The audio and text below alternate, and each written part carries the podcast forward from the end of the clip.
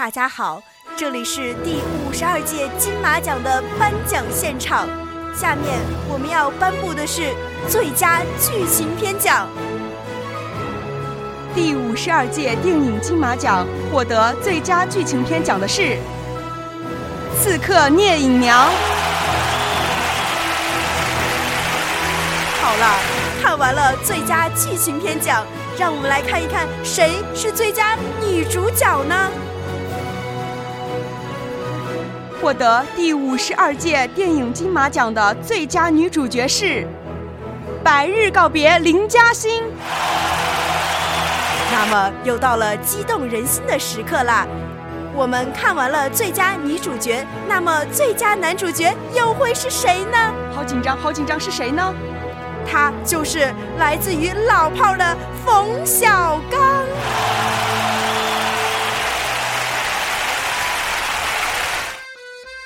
好了好了，小九九过足戏瘾了吗？只能怪今年的金马奖实在是太精彩了。我今天我们还是好好聊一聊金马奖吧。我是今天的主播小九九，我是新闻。今年的金马奖，我觉得可以用一句老话来概括了，就是说不想做歌手的导演不是好演员。哎，说得好，像今年的影帝和影后，那真的是非常充满戏剧性的。说到这儿，我还真的是挺想抱怨一下的。今年的影后不是被林嘉欣一举拿下了吗？但其实我之前一直很看好《刺客聂隐娘》的舒淇来的。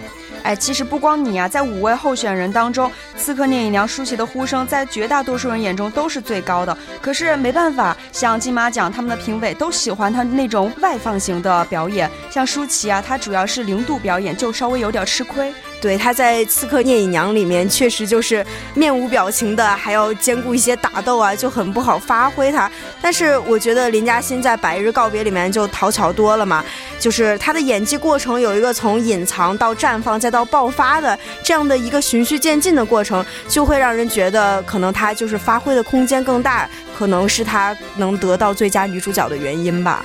哎，说来林嘉欣跟金马奖还是挺有缘的。像前几年，她不光拿到了最佳新演员，还拿到了最佳女配角。今年她拿到了影后之后呢，她的金马奖算是拿到了一个大满贯。哎，其实林嘉欣她本人也是非常有才华的。像今年拿到金马奖，也不是靠她的运气哦。不过小九九你也别伤心了，连舒淇不能拿到金马奖，侯孝贤他本人都已经预料到了呢。他说演我的片子啊，舒淇是很难拿奖的，因为评委啊都喜欢外放型的表演。哎，你说的这些我都懂。不过舒淇上一次拿金马影后还是十年前演《最好的时光》的时候，也不知道下一次会是猴年马月了呀。哎，其实今年林嘉欣拿到影后，不光是令人吃惊啊，而且像冯小刚今年拿到影帝才是万万没想到呀。对呀，而且今年影帝的候选人中，就好多我都特别喜欢，说《烈日灼心》里面的邓超邓达达，还有《踏雪寻梅》的郭富城，我男神也是我的男神，还有还有两个小鲜肉啊，《醉生梦死》的李红旗和德兰的董子健，就怎么想也想不到，居然被一个转型当演员的大导冯小刚一举拿下了金马奖的最佳男主角。哎，其实冯小刚他自己也表示非常对不起那些专业演员。更让人跌破眼镜的是，冯小刚当晚他为了老炮儿的演唱会啊，居然还缺席金马奖，你知道吗？小九九，这个我是现在是真的挺不知道说什么的。不过虽然我们觉得挺意外的，但是就是金马奖的主席陈国富嘛，他就说，其实，在前一天的假投票当中，冯小刚冯导就以那种一边倒的优势压过了其他候选人，把邓超、郭富城你的男神们全都秒得渣都不剩那种。所以第二天的讨论就变得比较简单了，就只是再讨论一下，到底是应该奖励老炮式的成熟演出呢，还是鼓励新人在作品中展现出那种爆发力啊和可能性？所以就是两边稍稍犹豫了一下，对，两边偏颇了一下，最终还是爆了冷，选择了冯小刚。哎，说到这个假投票，其实我在微博上面也看到很多的观众朋友们说，假投票是怎么一回事？是不是有黑幕啊，还是什么的？哎，其实主播想在这里告诉大家，假投票呢是金马奖去年开始实行的一种评审新规则。过去呢，金马奖的评审会是在颁奖礼的当天进行，就通过很多轮投票嘛，最终就得到超过半数的就是获奖者。但这个过程中经常充满争执，赶在下午决出结果，着实时间它非常的紧张。从去年开始呢，金马奖终审开始实行假投票的规则。在正式投票的前一天呢，评委们就先坐在一起进行预投，这个投票结果将成为次日正式讨论的基础，但是却不会被计入正式投票中。评审团主席陈国富则表示，这个新措施是为了让评委们在正式投票那天的讨论更具有针对性。事实也确实如此啊。他透露，今年大多数奖项的评选都没有出现争吵情况，评选过程中也比以往快了许多。所以说，有文化的你们听完了这些以后，再也不要说假投票就是黑幕了哦。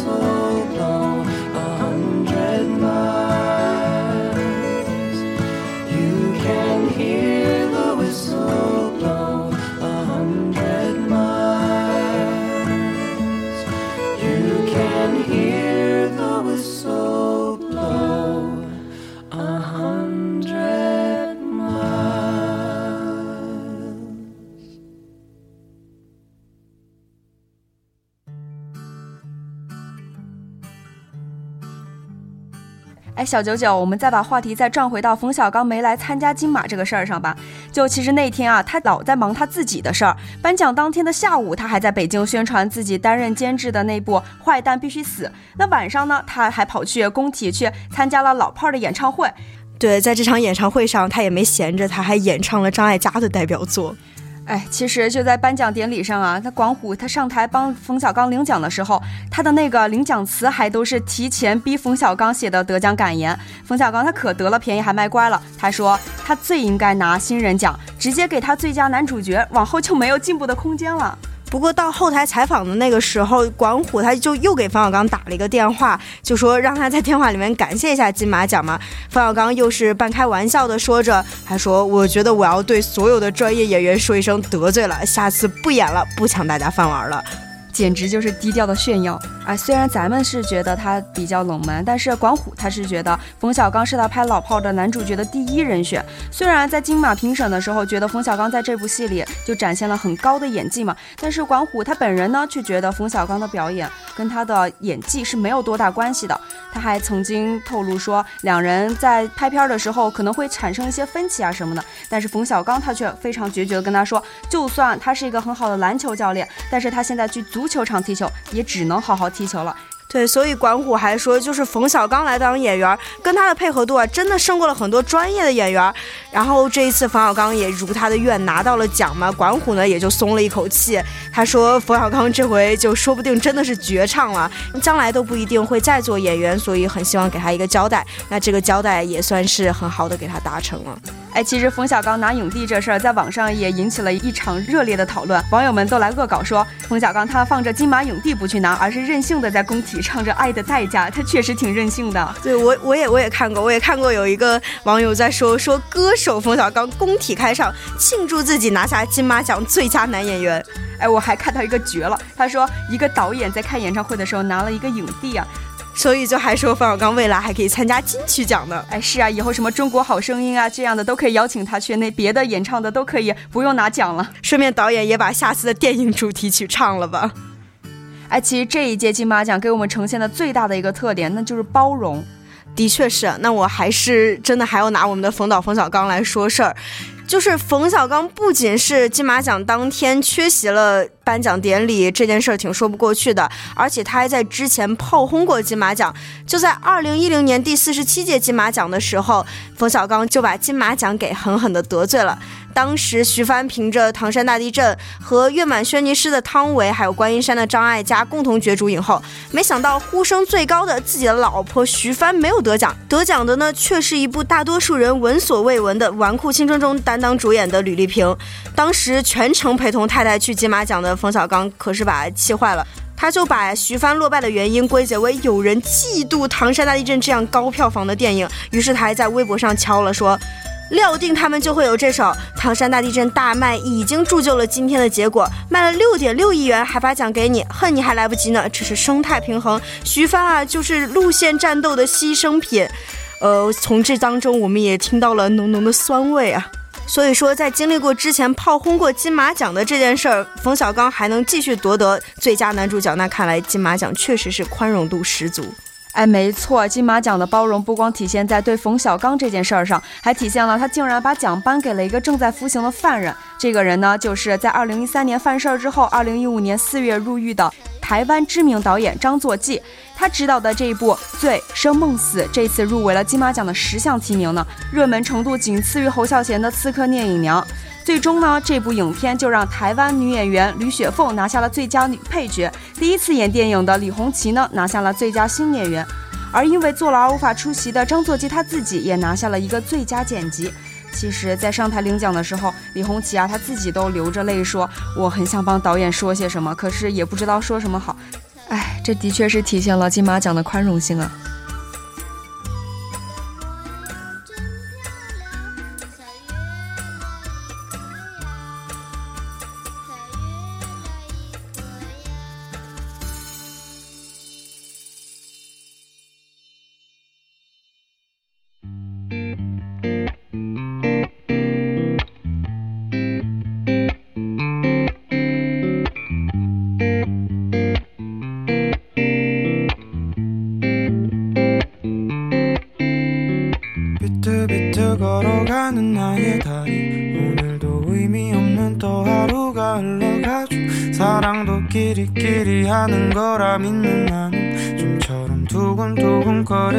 12시 저녁쯤 윙윙. 하루살이도 저랑은 나를 비웃듯이 멀리 날아가죠.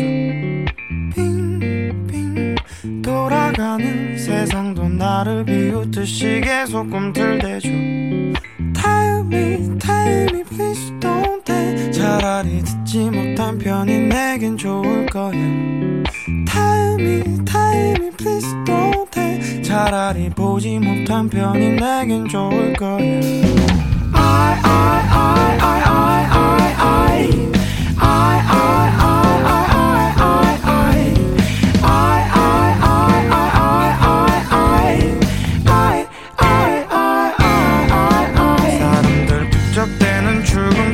지하철 좀처럼 가득 찍고 다 볼 일이 전혀 없죠 집에서 뒹굴뒹굴 할 일 없어. 빈둥대는 내 모습 너무 초라해서 정말 죄송하죠.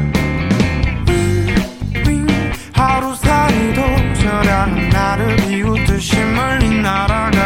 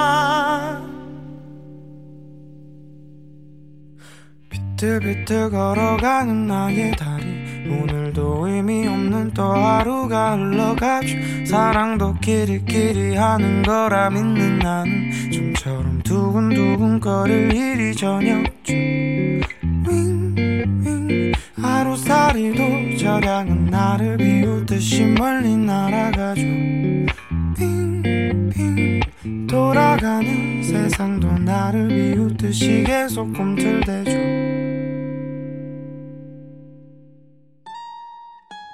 那么新闻刚刚你也提到了这个金马奖比较呈现的非常明显的特点叫做宽容嘛，我也发现了一个更加亮的亮点啊，就是这场金马奖山西元素特别的多。 哎，确实，像山西导演贾樟柯，我们老贾哎，他获得了最佳原著剧本奖，还有《山河故人》呢，也意外的获得了观众票选最佳影片奖。对，贾樟柯获得的这个奖项名字还比较跨界，叫做这个最佳原创剧本奖。就正如冯小刚导演拿到金马影帝一样，虽然没有摘得大奖，但金马奖组委会的宣传负责人吕小姐表示，《山河故人》入围七项提名，已经是对影片非常大的肯定了。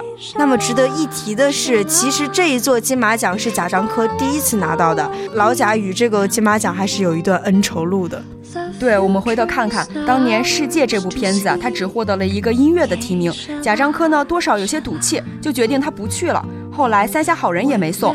二零一三年的时候，因为想给一起工作的同事一些机会嘛，那贾导又参评了六项提名的《天注定》啊，在金马大热。但最终啊，老贾他以老家有事儿为由，又取消了这一趟赴台的行程。也跟购买了影片大师讲堂电影票的台湾观众啊爽了约。二零一五年，贾樟柯终于等到了迟来的金马之旅啊！这一次，《山河故人》的提名变成了七项呢。那除了这个老贾一次次错失金马奖这个经历，他的太太赵涛也是一直错失着影后。《山河故人》在与戛纳影后失之交臂之后啊，他对金马的期望值就更高了。此前接受采访的时候，老贾表示就非常看重赵涛拿下最佳女主角，可是最后还是没能如他所愿。那除了贾樟柯以外呢？这届金马奖的最佳新导演获得者也是来自于山西的毕赣，他还成为了金马奖最年轻的最佳新导演奖的获得者。生猛和大胆这两个词啊，就是金马奖送给导演毕赣的获奖理由了。与此同时呢，《路边野餐》除了之前获得了包括洛迦诺国际电影节等国际大奖外，正在以迅猛的速度奔走在揽奖的路上呢。特别是二十一号晚得奖后，主创团队还没来得及庆功，导演毕赣就已经坐在飞机上了。他正在去参加法国南特电影节，因为影片入围了主竞赛单元。可见《路边野餐》的前景是非常的大呀。最佳新导演这个奖虽然属于毕赣个人，但其实这个奖也是山西传媒学院的荣誉。我们来看看一看这个《路边野餐》的团队名单。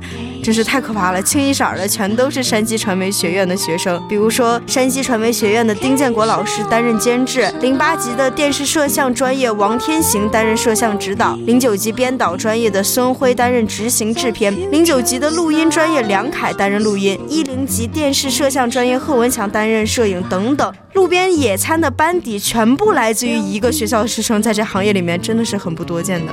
哎，其实，在座的两位主播都是来自传媒艺术学院的，也是。准传媒人了。像山传的这个事儿啊，都是给了我们很大的一个激励啊。像前不久我们一二级的学长周豪，他不是也入围了？柏林电影节吗？所以我们现在也都要肩负着这个担子啊，也要更加努力的学习，更加努力的为我们的重游争光。有一天站在奥斯卡的舞台上，大声说出我们是重游人。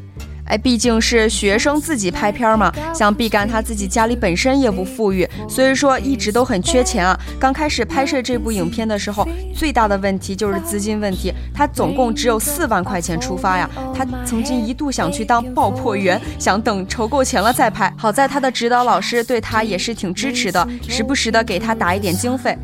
所以说，这个路边野餐的拍摄过程中，就是经常拍着拍着没钱了，有钱再拍，有钱再拍，就这样，毕赣带着这个准九零后的团队，坚持拍摄了两个月之久啊。其实这两个月中支撑着他们的，还有九零后标准的一些冲劲儿和热情嘛。所以这样一部路边野餐，也就更夺得了大家对这部影片的期待。呃，现在呢，这个路边野餐已经获得了公映许可证了，预计呢明年春天就可以和观众见面了。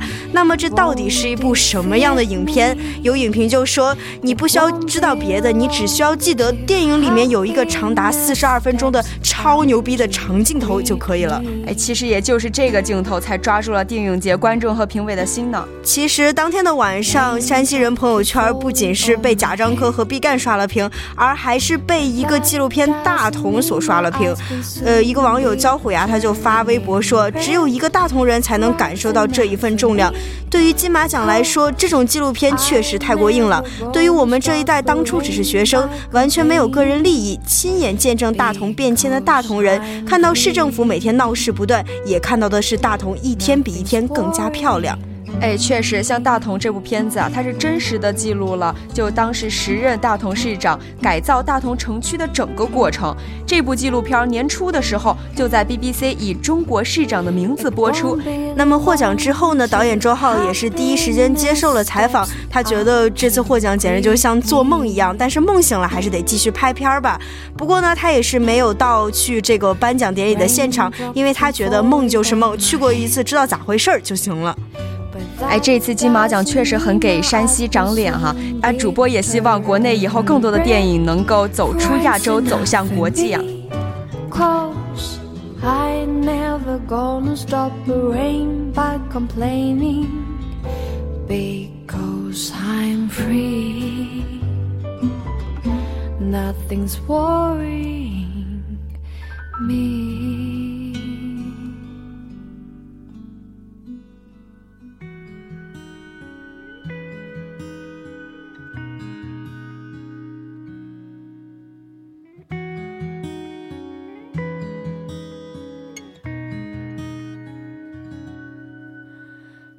山自山，水自水，时光轻轻催，花自落，不等不追。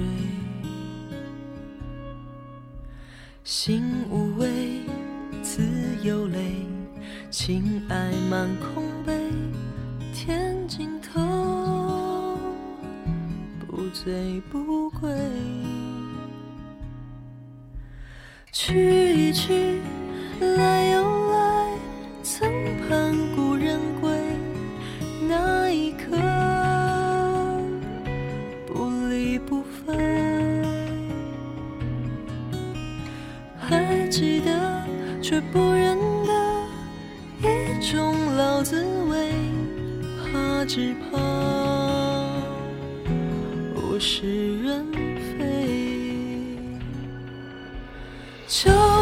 起，云的会相聚，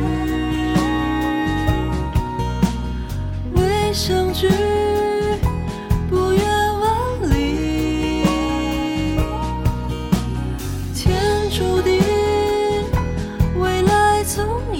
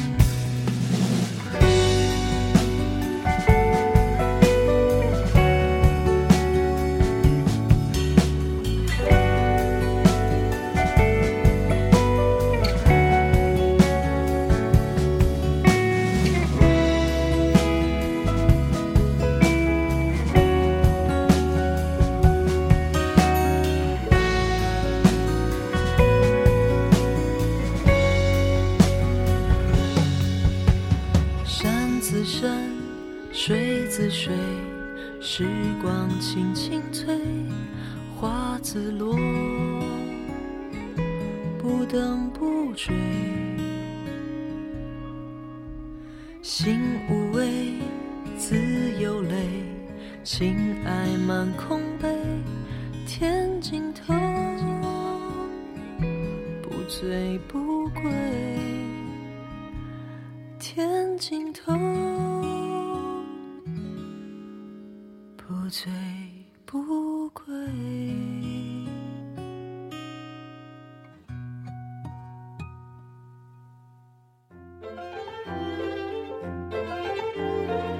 当然了，其实金马奖还有一个看点，就是很多年没有颁出去的最佳动画长片奖，终于名花有主了，就是颁给了麦兜《我和我妈妈》。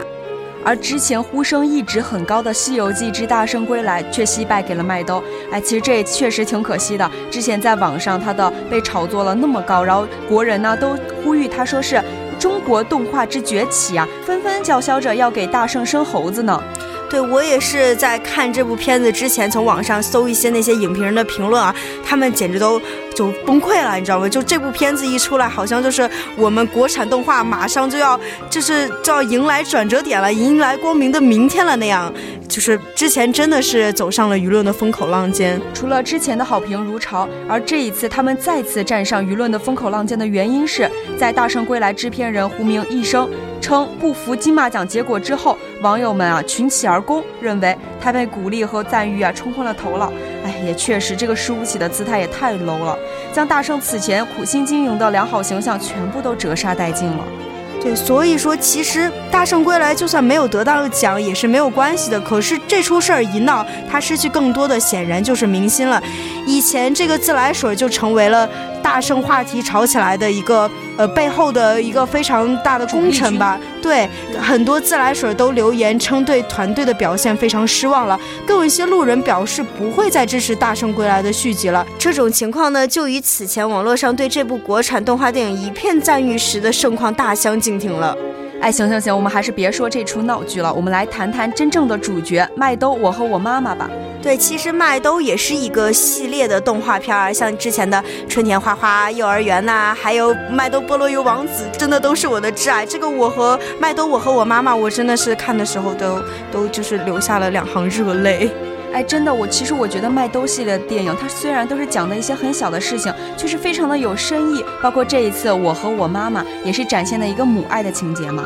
麦兜的系列就可以把这样简简单单的故事拍得很温情，很能唤起你的共鸣。这可能也是麦兜我和我妈妈可以夺得最佳动画长片这么长时间来空缺的奖项的这样的原因。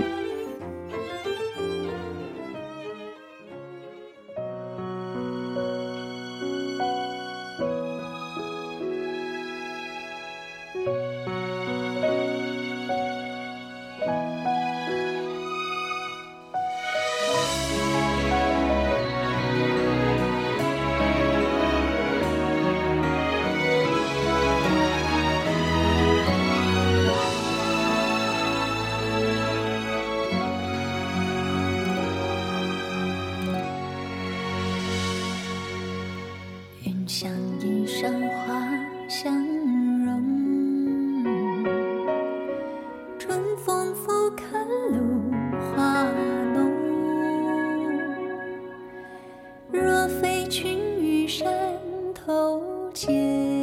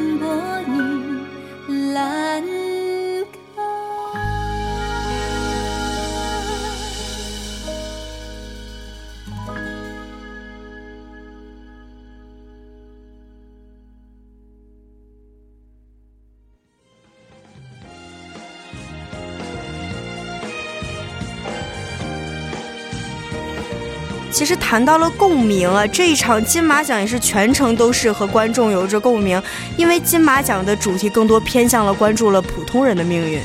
对，从他不少获得奖项的影片中也可以发现哈，他很多的都是关注底层人物、思考社会问题等一些热点。比如，就让林嘉欣获得影后的《百日告别》这部片子吧，它主要讲述了一场连环车祸，男主角痛失怀孕妻子，女主角啊则是未婚夫罹难。我哎我觉得这确实挺悲惨哈。我觉得这确实有点惨了，这应该都不是普通人的命运了。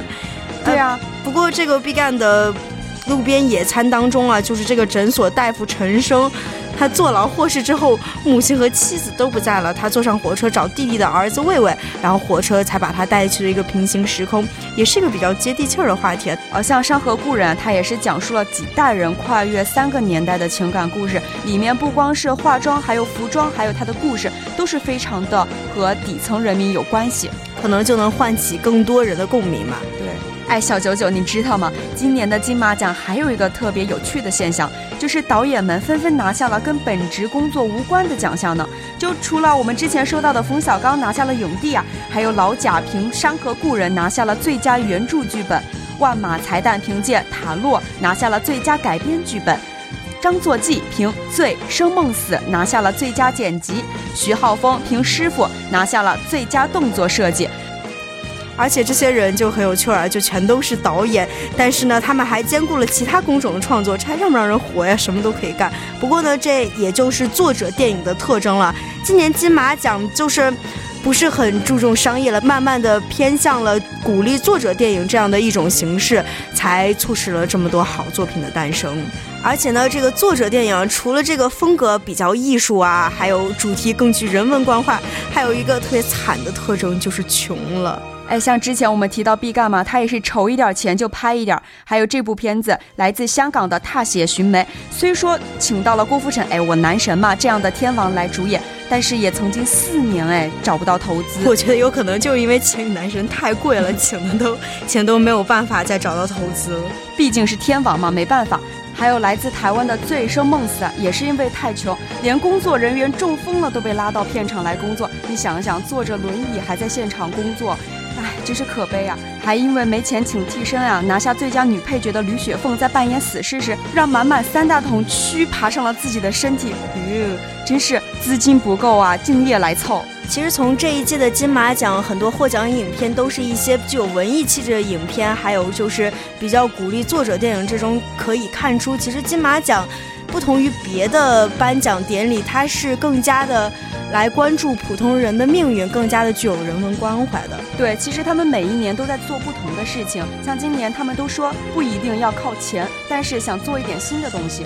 就像金马奖主席张艾嘉在颁奖前夜谈到的这个奖的未来方向时就说了：“我们有我们的坚持和我们的精神。